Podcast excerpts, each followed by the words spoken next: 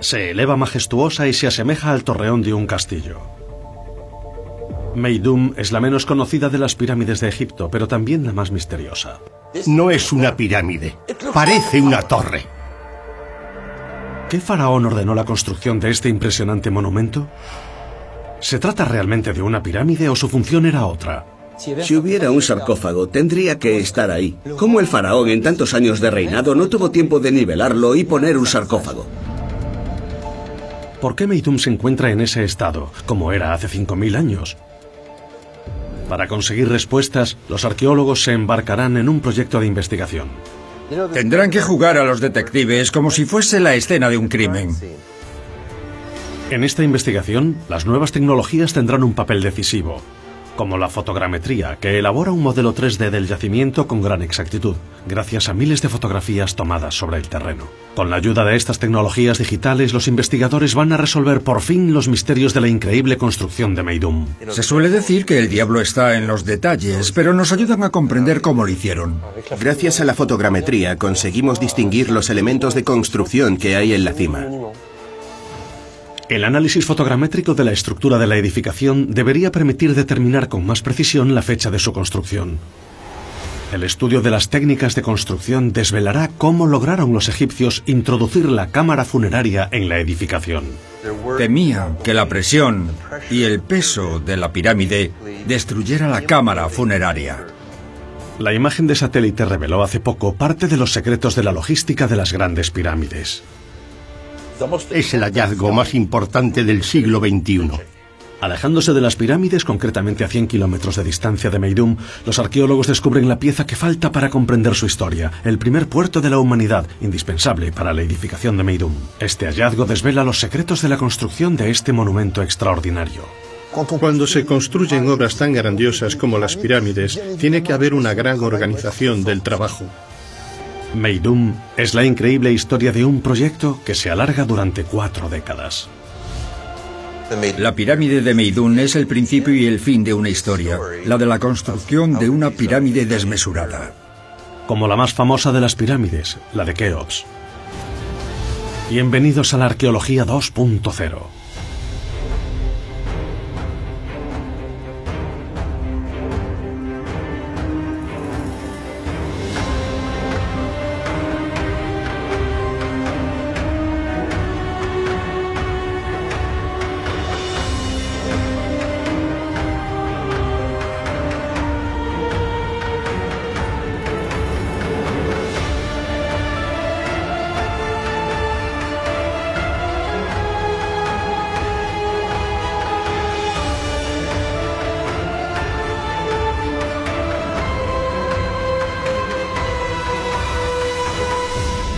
El misterio de las pirámides, Meidum y el misterio de la pirámide falsa.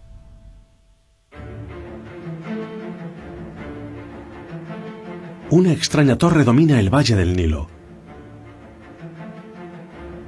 Está situada a 80 kilómetros al sur de El Cairo, lejos de las pirámides más conocidas de Egipto. Se trata de la pirámide de Meidum, que no se parece en nada a las pirámides más emblemáticas, como la de Keops o la de Kefren. Su forma recuerda más bien a la de un torreón, a una fortaleza inexpugnable. Incluso los habitantes de la región la denominan el Haram el Kadab, es decir, la pirámide falsa. Ayer me llamó una persona que estaba paseando por delante de ella y me dijo, esto no es una pirámide, parece una torre. Su singular aspecto no ha dejado de plantear miles de dudas a los arqueólogos. ¿Meidum es realmente una pirámide, un monumento funerario o más bien, como sugiere su forma, un templo dedicado a la veneración de Ra, el dios del sol? Según lo que sabemos sobre templos solares, eran como una especie de obelisco enorme. Así que la forma era bastante parecida a la que tiene ahora la pirámide de Meidum. Un obelisco, un pilar que se eleva hasta el cielo como un rayo de sol. El arqueólogo francés Basile Dobrev está convencido de que Meidum es un templo dedicado al sol. Se nota que se ha construido algo parecido a un obelisco. ¿Qué es un obelisco? Rayos de sol petrificados. Eso es lo que tenemos aquí. Toc, toc. Además, según él, existe otro elemento que aumenta las dudas sobre la verdadera naturaleza de Meidum. La habitación que muchos consideran una cámara funeraria. Aunque actualmente la arena cubre parcialmente los flancos de la pirámide, su única entrada se sitúa muy alta en la fachada norte. En el interior hay que utilizar una larga escalera para llegar a la presunta cámara funeraria. La entrada de la escalera está a más de 30 metros. Sin embargo, la de Snefru está a 12, la de Keops a 15. La de Kefren está bajo el suelo, debajo del propio edificio. Y la de Micerinos a 2 o 3 metros. No hay ninguna momia que tenga la entrada a más de 33 metros sobre el nivel del suelo. A primera vista, este habitáculo estrecho no parece preparado para recibir a la momia del faraón. Si hubiera un sarcófago, tendría que estar ahí. ¿Cómo el faraón en tantos años de reinado no tuvo tiempo de nivelarlo y poner un sarcófago? No se había previsto colocar un sarcófago. Si fuera así, en dos días estaría hecho. Nunca se encontró un sarcófago en esta habitación, pero lo más inquietante es que ningún faraón parece guardar relación con ese monumento, por lo que Meidum no sería una pirámide. ¿Qué podría ser entonces? ¿Un templo? ¿Qué templo? ¿Quién es el dios de esa época? Ra, el sol. Esta civilización adora a ese dios, lo que hace que sea completamente normal que le construyeran un templo. La forma de obelisco y la cámara del rey inacabada son claros indicios que cuestionan la naturaleza de Meidum. Para descubrir su verdadera identidad, los arqueólogos, como el norteamericano Mark Liner, que ha dedicado su vida al estudio de las pirámides, lo único que tienen es el terreno para poder investigar. Tendrán que jugar a los detectives como si fuese la escena de un crimen. Imaginaos guantes cubiertos de sangre, huellas en el suelo, una ventana rota. Esto es parecido. No existe nadie que nos pueda contar lo que pasó, así que tenemos que deducirlo a través de las pruebas. El desafío es enorme. Los acontecimientos tuvieron lugar hace 5.000 años y la mayoría de las pruebas desaparecieron con el tiempo. No obstante, los arqueólogos tienen un as en la manga. La ciencia y las nuevas tecnologías que les permiten plantearlo de un modo totalmente diferente. Al contrario que sus antepasados, a día de hoy cuentan con drones, imágenes de satélite y modelos 3D que permitirán estudiar minuciosamente la zona. Esto es así especialmente gracias a la fotogrametría, por primera vez, esta tecnología revolucionaria ofrecerá una copia digital fiel y geométricamente perfecta de la edificación. Se empleará para analizar la construcción de las pirámides. Hemos obtenido una visión en 3D real, no realista, real. Tenemos el monumento en su estado actual, sin restauraciones. La fotogrametría no solo permite obtener una visión en 3D, también permite obtener la textura y el color. Para conseguir ese increíble nivel de detalle hace falta un dron y varias cámaras fotográficas que cubran toda la zona y reúnan las imágenes necesarias. Nos gustaría volar a aproximadamente 5 metros de las paredes para conseguir un modelo 3D de un milímetro de precisión. Vamos a combinar este modelo con las fotos hechas desde el suelo y así podremos unir todas las caras. El reto consiste en escanear cada centímetro cuadrado de este inmenso yacimiento. Vamos a hacerlo desde distintos ángulos, porque si no, las hiladas no van a salir bien. Con el dron podremos acceder a las hiladas superiores que no se ven desde el suelo. Será un medio interesante para los científicos que no tienen otra manera de acceder a estas zonas. Así podrán inspeccionar toda la superficie digitalmente, como si estuvieran en la propia obra. Más de 10.000 fotografías digitales serán tratadas y colocadas para reconstruir de manera exacta el monumento. Mi primera impresión es que realmente puedes explorar la zona sin estar allí. Es muy práctico. Se suele decir que el diablo está en los detalles, pero nos ayudan a comprender cómo lo hicieron. Cada elemento de esta imagen en 3D ocupa una posición muy concreta con respecto a los demás. Así que vamos a poder medir los monumentos con mucha precisión. Gracias a la fotogrametría y su enorme potencial, Los arqueólogos esperan poder confirmar sus hipótesis sobre este monumento enigmático. Primer descubrimiento gracias a esta tecnología. Meidum es una pirámide, no una torre. Es la vista desde el aire lo que lleva a los arqueólogos tras la pista. El estudio del modelo 3D permite identificar claramente la base parcialmente enterrada del monumento. Desde el suelo es prácticamente imposible detectarla. La fotogrametría también permite medir cada lado con exactitud. Es una base cuadrada con lados de aproximadamente 144 metros, con una superficie total de más de 20.000 metros cuadrados. Las excavaciones arqueológicas iniciadas en la cara norte de Meidum han constatado la realidad sobre el revestimiento exterior de la pirámide. La base que rodea el torreón nos muestra los vestigios de una pirámide de caras lisas, una verdadera pirámide. En la parte excavada, el revestimiento se ve claramente. Esto es lo que denominamos la caliza fina de Torah. La escogieron específicamente para los revestimientos exteriores. Con la fotogrametría es posible determinar fácilmente la inclinación del revestimiento exterior y medir el ángulo. 52 grados. Una prueba de que Medium es realmente una pirámide. Esta cifra no es desconocida para los arqueólogos. 52 grados de inclinación es lo que nos encontramos en la pirámide más célebre de Egipto, la pirámide de Keops.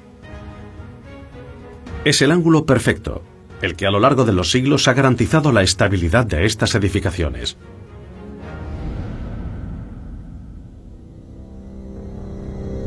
La pirámide se eleva a una altura de 70 metros.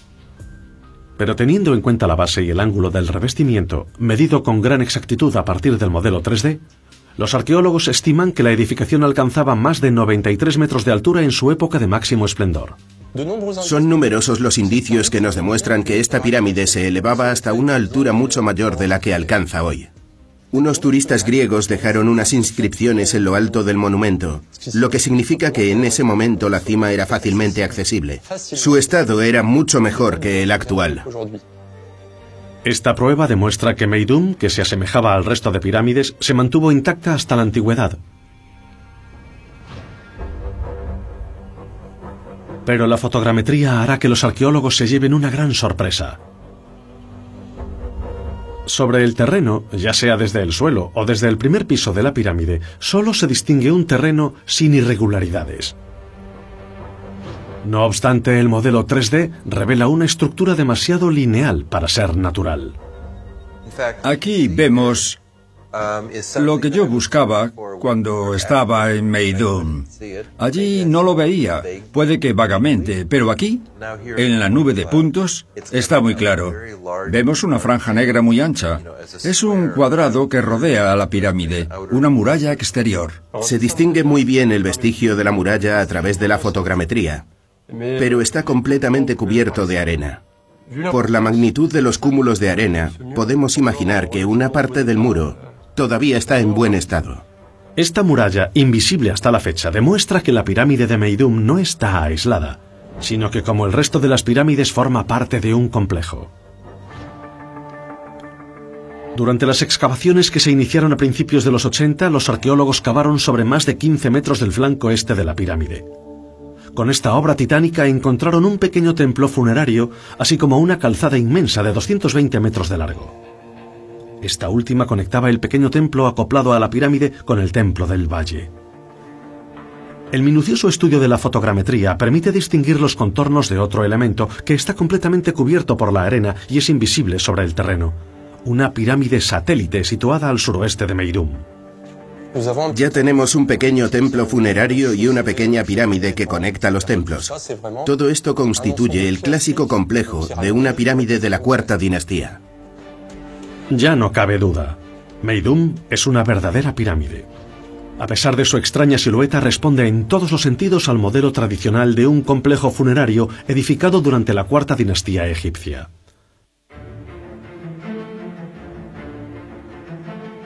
Su silueta no es lo único que ha perturbado a los expertos que estudian Meidum. Increíblemente, la pirámide no correspondía a ningún faraón. Mark Liner entra confundido en el pequeño templo acoplado al este de la pirámide. Sobre las grandes estelas falta un elemento indispensable. Una inscripción presente en todas las pirámides. El nombre del faraón que la construyó. Las estelas están completamente vacías. Las dejaron sin acabar. Sin embargo, en este lugar que debía servir como homenaje al faraón, todo parece haber sido preparado. Prepararon hasta las mesas de ofrendas en su formato tradicional, con un tapete ornamentado con una hogaza de pan. La mesa de ofrendas estaba lista, las estelas pulidas, preparadas para recibir las inscripciones. Pero no se hizo nada. Para los egipcios de la antigüedad era algo indispensable. Su nombre y su imagen debían quedar grabadas para poder vivir tras la muerte. Entonces, si no hay ninguna firma, ¿cómo atribuiremos la pirámide a un faraón? El complejo funerario, la muralla, la pirámide grande y la pequeña, el templo pequeño y la calzada indican que la pirámide data de la cuarta dinastía, es decir, entre 2543 y 2436 a.C. Pero ¿cómo podemos determinar cuál de los siete faraones de la cuarta dinastía es el creador de Meidum? Creemos que conocemos a estos faraones, asociamos sus nombres con las pirámides, pero en realidad somos incapaces de describir la historia de este periodo. Nos faltan textos, no sabemos casi nada de ellos. Para dar con el creador de esta pirámide antes hay que datar su construcción. Se podría conseguir estudiando la ubicación exacta de las cámaras funerarias dentro de la pirámide, ya que su localización ha evolucionado mucho con el paso del tiempo. Al principio excavaban las cámaras en el suelo. Se accedía a través de un pozo. Más adelante, poco a poco, los egipcios se atrevieron a disponer cámaras en el cuerpo de la pirámide. La pirámide, esta enorme montaña artificial, fue construida para proteger la momia del faraón. Qué ironía que su peso y su presión pudieran destruir la cámara y aplastar la momia del soberano. La fotogrametría va a desempeñar un papel crucial en la autopsia de las entrañas de la edificación. En el pasillo que desciende hasta las dos habitaciones y la cámara, todo se fotografía metódicamente y desde todos los ángulos. El análisis del modelo 3D confirma lo que ya sospechaban los arqueólogos, que la cámara del faraón se situaba dentro de la construcción, en la parte inferior de esta. Se trata de un cambio decisivo en comparación con la primera pirámide de la humanidad, la del faraón Zoser. Comparemos la pirámide de Meidum con las anteriores, con las de la tercera dinastía. En las de Zoser las cámaras eran subterráneas, pero en Meidum se construyeron dentro de la estructura de la pirámide. Como en Zoser, la tumba fue depositada en el fondo de un pozo a 22 metros bajo tierra. Cien años más tarde, en Keops, las cámaras se colocaron mucho más alto que en Meidum, en el centro del edificio. Esta primera constatación sitúa a Meidum entre la pirámide de Zoser y la de Keops, entre 2600 y 2500 a.C. Es un gran avance, ya que la ubicación de la cámara funeraria excluye a Keops y a los cinco faraones posteriores. Solo queda Snefru, el padre de Keops. ¿Construiría este faraón Meidum? Los extraños testimonios recogidos por los primeros arqueólogos en el yacimiento reafirman esta adjudicación. Durante los siglos posteriores, los egipcios creyeron que esta pirámide era obra de Snefru. Aunque la pirámide no contiene una firma oficial, unas intrigantes inscripciones situadas en el pasillo del templo pequeño llamaron la atención de los expertos. Encontraron el nombre de Snefru en el templo. Snefru apareció. Esta inscripción se añadió en el Imperio Nuevo porque la población se convenció de que Snefru era el creador de la pirámide. Las pintadas que hicieron los viajeros de la antigüedad datan de la decimoctava dinastía, es decir, más de 1200 años después del reinado de este faraón. Hay una pintada bastante larga aquí y otra muy corta allí. Las pintadas hacen alusión a Snefru, como si le hubieran dedicado este sitio a él. Eso aumenta la posibilidad de que Snefru fuera el propietario de la pirámide. Este faraón ya era conocido. Los arqueólogos le atribuían dos importantes construcciones, la pirámide romboidal y la pirámide roja situadas en Dasur, a unos 40 kilómetros de Meidum. Pero si la pirámide de Meidum pertenece a Snefru, ¿por qué no hay rastro de su sarcófago? ¿Por qué iba este faraón a construir tres pirámides?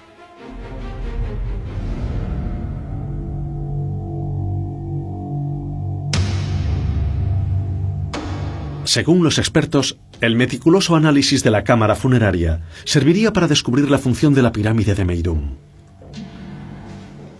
Desde el momento en que se acondiciona un espacio vacío de una obra de mampostería, hay que asegurarse de que las piedras que se apilen por encima no ejerzan tanta presión como para provocar un derrumbamiento. Temían que la presión y el peso de la pirámide destruyera la cámara funeraria. Para evitar una catástrofe, los egipcios desarrollaron una técnica revolucionaria. En lugar de vigas, utilizaron voladizos. Las hiladas se van desplazando cada vez más hasta cerrar la habitación por arriba. Es una técnica que sirve para techar un espacio. Los primeros arqueólogos que visitaron esta cámara funeraria reconocieron una técnica que se empleaba durante la Edad Media en la construcción de las catedrales. Se denomina falso arco y consiste en colocar los bloques de piedra escalonados. La regla es muy simple. Consiste en apoyar la mayor parte del peso de un bloque sobre otro bloque y dejar abierto únicamente lo que sobra. De ese modo, la parte en voladizo no corre el riesgo de caerse. La ventaja es que la distribución de las fuerzas permite soportar una masa grande. Sin embargo, hay un elemento arquitectónico que inquieta a los arqueólogos. Las dos habitaciones pequeñas, situadas al final del pasillo largo, no tienen falso arco, como debería ser. Se encuentran en el cuerpo de la pirámide, igual que la cámara funeraria. Lo extraño es que estas dos pequeñas habitaciones tenían un techo plano que no podía resistir la presión de la parte superior. Por tanto, tenía que haber algo encima que las protegiese. Los arqueólogos del siglo XIX ya habían advertido de un techo plano en la cámara funeraria del hijo de Snefru, el faraón Keops. Después de perforar descubrieron la técnica que los egipcios llevaban a cabo para que este tipo de techo resistiese a la enorme presión de la pirámide. Sabemos que hay cinco cámaras de descarga encima de Keops. Los egipcios las construyeron para soportar el peso de las piedras. Estas pequeñas habitaciones ocultas, situadas encima de la cámara del rey, cumplen la misma función que el falso arco, repartir la enorme presión de la pirámide. ¿Se utilizaron cámaras de descarga en Meidum varias décadas antes? Para descubrirlo, en 1999 un equipo francés lleva a cabo unas investigaciones con la obligación de no dañar la pirámide. Tratan de ver más allá de las paredes. Para ello, trabajan con una cámara minúscula. Es muy simple. Utilizamos un endoscopio como los que se utilizan en medicina. Perforamos un agujero de aproximadamente centímetro y medio de diámetro y pasamos una fibra óptica. El equipo se coloca en la vertical de las dos habitaciones dentro de la cámara funeraria. En una parte dañada del mortero consiguen introducir el endoscopio. No obstante, la operación resulta más compleja de lo previsto. El problema es que se ve muy mal, porque el tramo del endoscopio es muy pequeño y no llegamos a iluminar lo suficiente las habitaciones.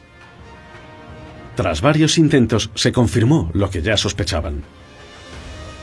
Comprobamos que las cámaras de descarga que esperábamos encontrar estaban ahí.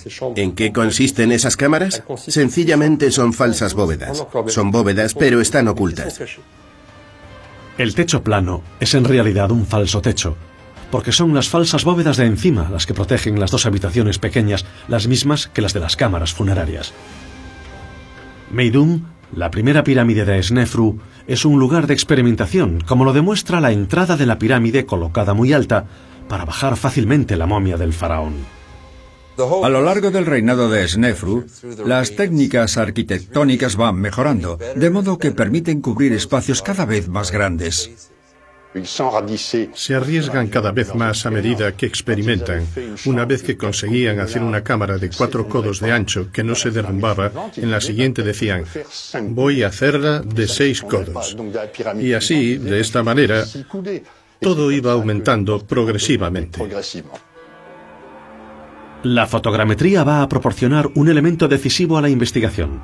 La medida del ancho de la cámara del rey de las pirámides de Snefru determina la cronología de la construcción. En Meidum la cámara funeraria mide 2 metros 51 de ancho, mientras que en la pirámide roja mide 4 metros 18 y en la romboidal 5 metros 13. Estas medidas dejan claro que Meidum tiene la cámara funeraria más pequeña. Por lo tanto, se trataría de la primera pirámide de Snefru. Estos resultados confirman lo que los arqueólogos comprueban sobre el terreno. Se pueden ver los avances del falso arco en la estética, en el acabado de la mampostería y en lo regulares que están las hiladas conforme se cierran unas sobre las otras. Se ve claramente el progreso en la pirámide romboidal y la casi perfección de la pirámide roja de Dasur. Sin embargo, Meidum no es más que el principio. La cámara superior de Meidum es fea. No cuenta con las características dignas de una cámara funeraria que debería estar bien acabada. Prácticamente no tiene muros verticales. Es una bóveda puesta sobre el suelo. Hay muchos apaños y muchos defectos. Como era la primera, querían que la cámara fuera pequeña. Les daba miedo tener que cubrir un espacio muy grande. Las medidas y la calidad de la ejecución siguen la misma línea cronológica. La pirámide huérfana, Meidum, es la primera del faraón Snefru.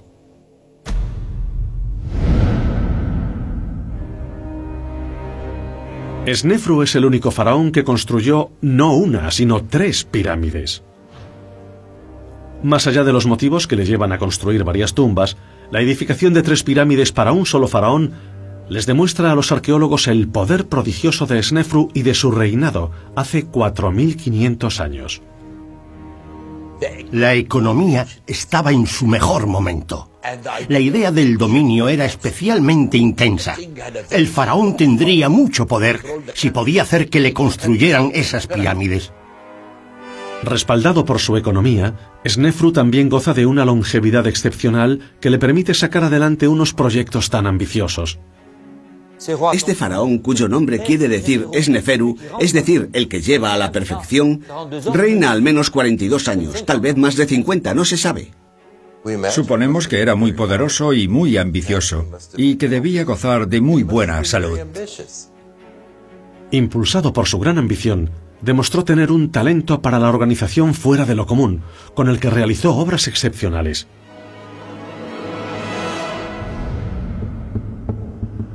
La logística de Snefru es sumamente eficaz y va más allá de su reinado.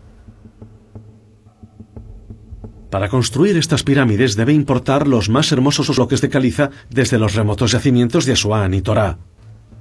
Llega hasta Nubia, en el sur de El Cairo, para conseguir esclavos que reforzarán a los trabajadores nacionales. La madera que se emplea para el transporte procede del Líbano y el cobre destinado a la fabricación de herramientas indispensables para la construcción procede de las lejanas minas del Sinaí. En 2011 se descubre en la orilla del Mar Rojo, en Wadi el Yarf, una de las bases fundamentales para la construcción de la pirámide de Meidum.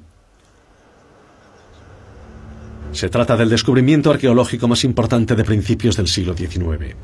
Es un hallazgo que ningún arqueólogo se imaginaría. Desvela una increíble organización logística. Nos encontramos en el puerto más antiguo de la historia. Lo localizamos gracias a las nuevas tecnologías. Este descubrimiento fue posible gracias a la arqueología 2.0. En los años 50, dos pilotos franceses que sobrevolaban la costa detectaron dos vestigios arqueológicos. El egiptólogo Pierre Talé, que se interesa desde hace tiempo en las instalaciones portuarias del antiguo Egipto, intentó dar con este lugar. La fotografía del satélite da las primeras pistas. El examen de las imágenes permite detectar los vestigios señalados por los pilotos. Bajo el agua se percibe una misteriosa forma de L que se asemeja a los restos de un puerto. El análisis de la geografía submarina lo confirma. La zona en la que están las instalaciones portuarias se encuentra a la altura de una especie de ensenada, en la barrera de arrecifes de coral que hay a lo largo de la costa. Encontraron una zona en la que la costa es más accesible que en otras partes. Hay otro elemento geográfico que entusiasmará a Pierre. Es un lugar al que se puede acceder perfectamente a través de un corredor natural, al que denominamos Wadi Arabá. Al llegar al final del corredor, en la zona donde conecta con el valle del Nilo, se encuentra el espacio en el que está la pirámide de Meidún. Por lo tanto, está claro que el yacimiento de Wadi el Jarf coincide con la presencia de la pirámide. Dado que todos estos elementos coinciden, se inicia una importante campaña de excavaciones arqueológicas. Los resultados superan las expectativas. Descubren un enorme complejo portuario. Mohamed Abd el-Magid, un gran experto en la arqueología submarina, cree que se acaba de descubrir el primer puerto artificial de la historia de la humanidad. El puerto se hizo con dos muelles artificiales en forma de L. En esa época, muy temprana en la historia, pensaron en construir un muelle para proteger los barcos de la corriente y del viento. Así dentro estarían a cubierto. La actividad portuaria debía ser muy intensa como lo demuestra el tamaño de la rada. 200 metros de largo por 200 metros de ancho. Podía albergar hasta 15 barcos. Cada día llegaba un barco y partía otro. Había que embarcar y desembarcar el cargamento, y para ello hacía falta mano de obra. Las excavaciones revelan numerosos edificios cerca de la orilla y a 6 kilómetros de distancia, 14 almacenes que fueron excavados en la montaña. Tanto alrededor como en el interior se encuentran múltiples utensilios marinos, como las primeras anclas, unas piedras pesadas de un tallado tosco. En algunas de ellas todavía se puede ver la marca del cordaje, 4.500 años después.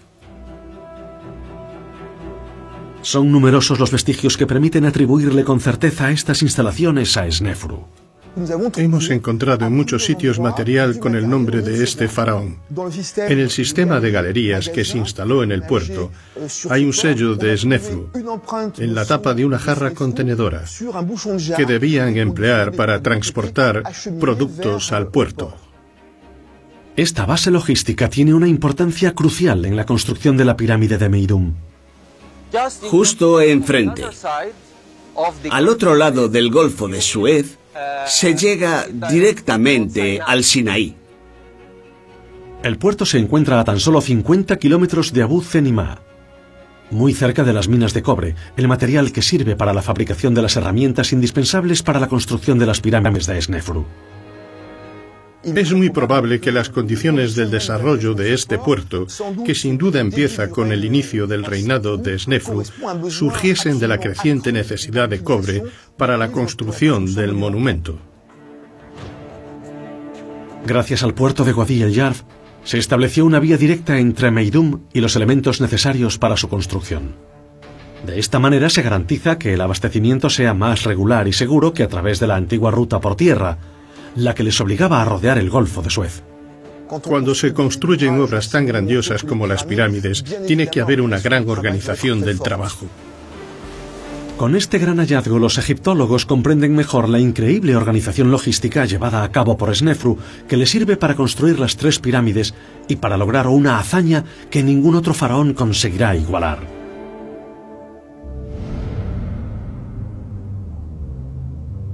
Pero hay algo que escapa al entendimiento de los arqueólogos.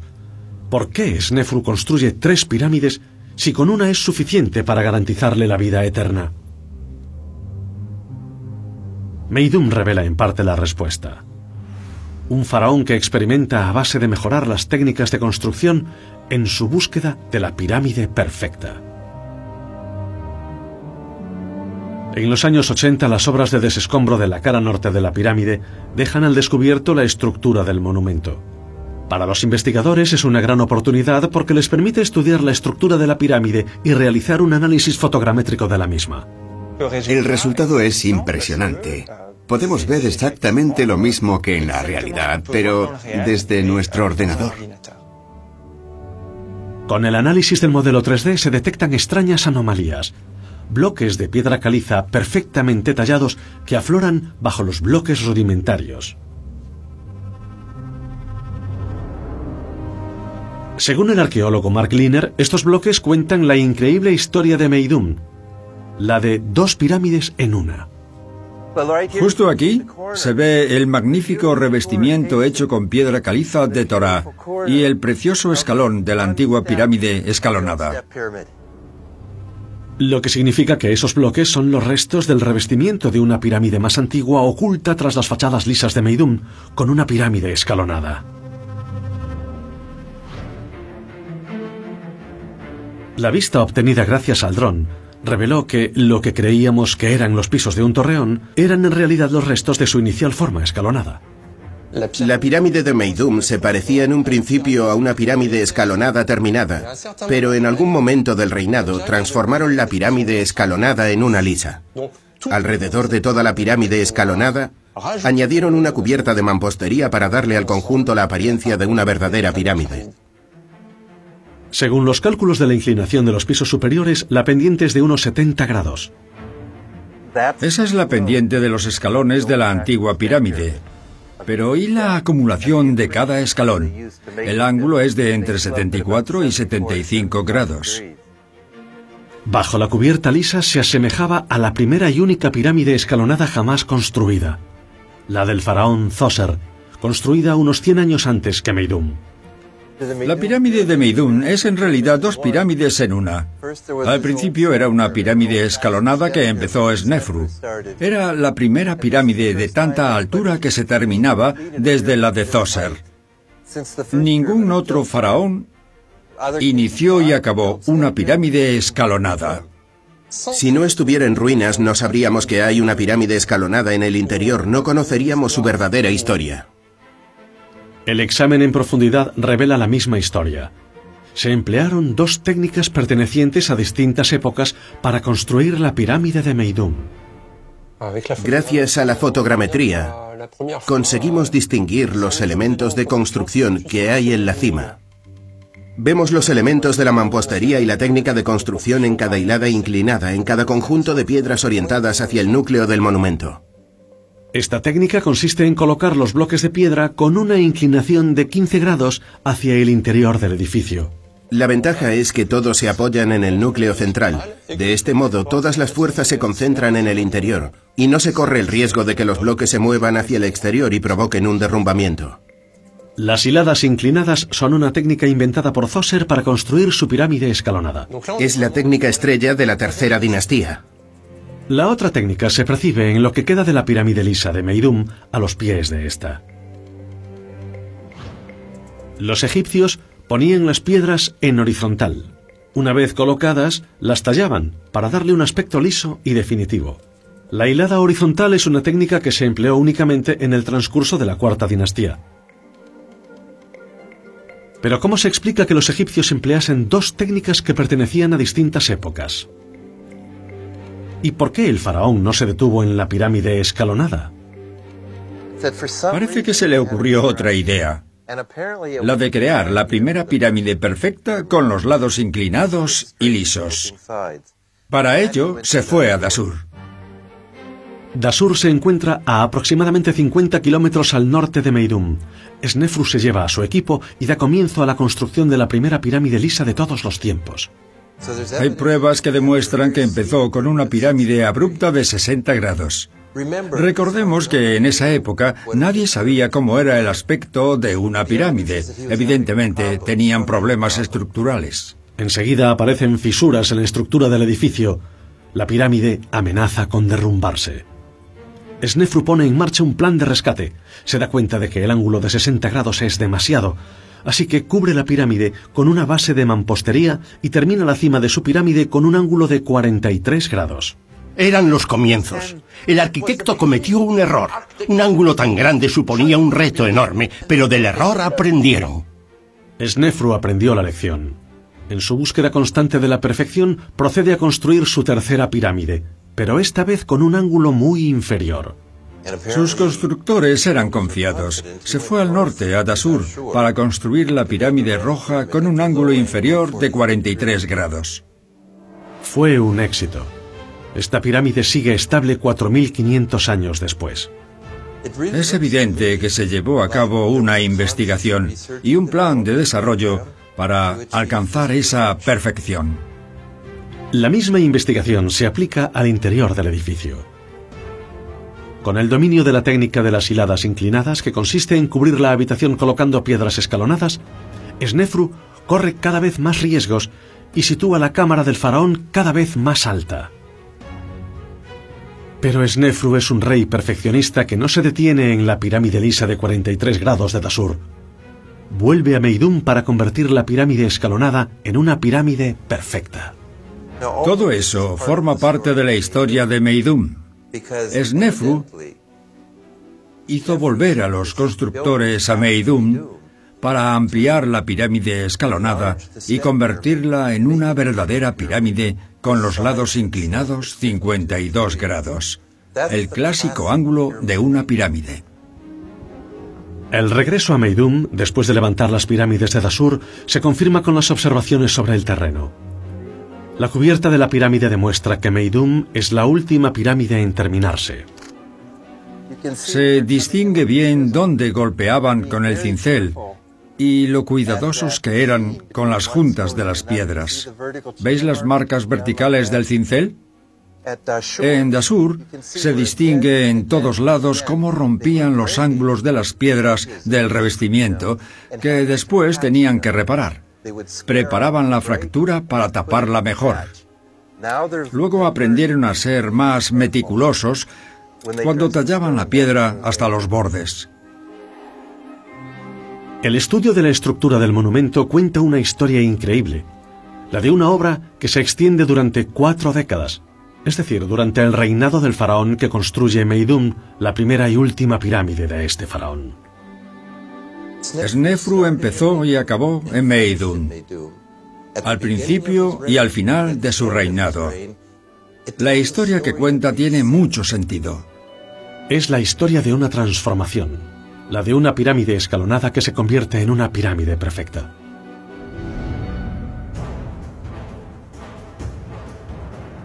Pero ¿cómo pasó Meidum de ser la pirámide perfecta a ser un simple torreón, hasta tal punto que los arqueólogos se cuestionan su verdadera naturaleza y los habitantes del país la denominan irónicamente el Haram el Kadab, la pirámide falsa?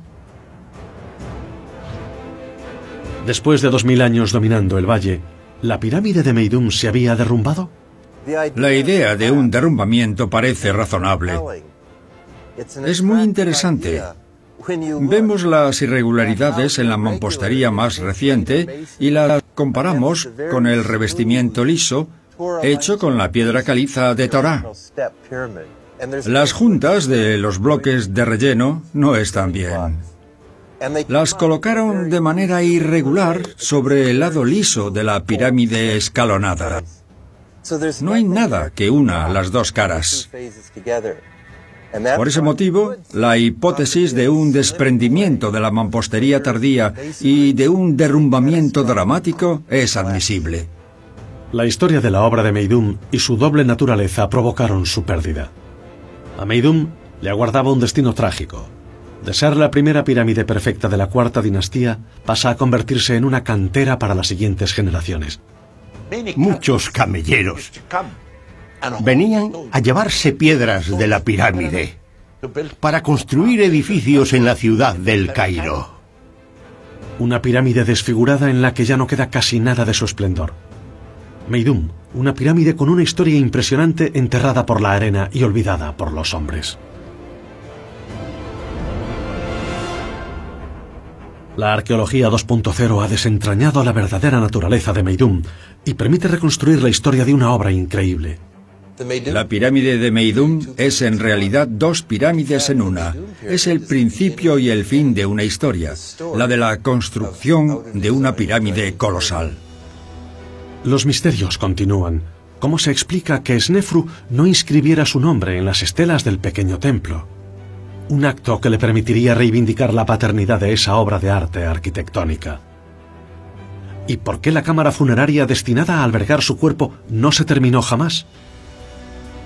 Por el momento estas preguntas no tienen respuesta. Lo que provoca más confusión entre la comunidad de investigadores es que todavía no han hallado la tumba del faraón en ninguna de las tres pirámides. Los arqueólogos tienen sus hipótesis. La pirámide de Meidum pudo ser una solución alternativa en caso de muerte prematura del faraón. O sea que Snefru, mientras empezaba las enormes obras de construcción de Dasur, no estaba seguro de que fuese a terminarlas. A una edad muy avanzada, era más fácil terminar Meidum que terminar una pirámide que estaba empezando a construirse en Dasur. Según los egiptólogos, si la pirámide no se firmó, es porque nunca fue una tumba. Esta pirámide nunca se utilizó para el faraón. Yo creo que se trataba de una especie de pirámide de prueba. Es un lugar sagrado que se convirtió en lo que denominamos cenotafio, un monumento en su honor, más que una tumba.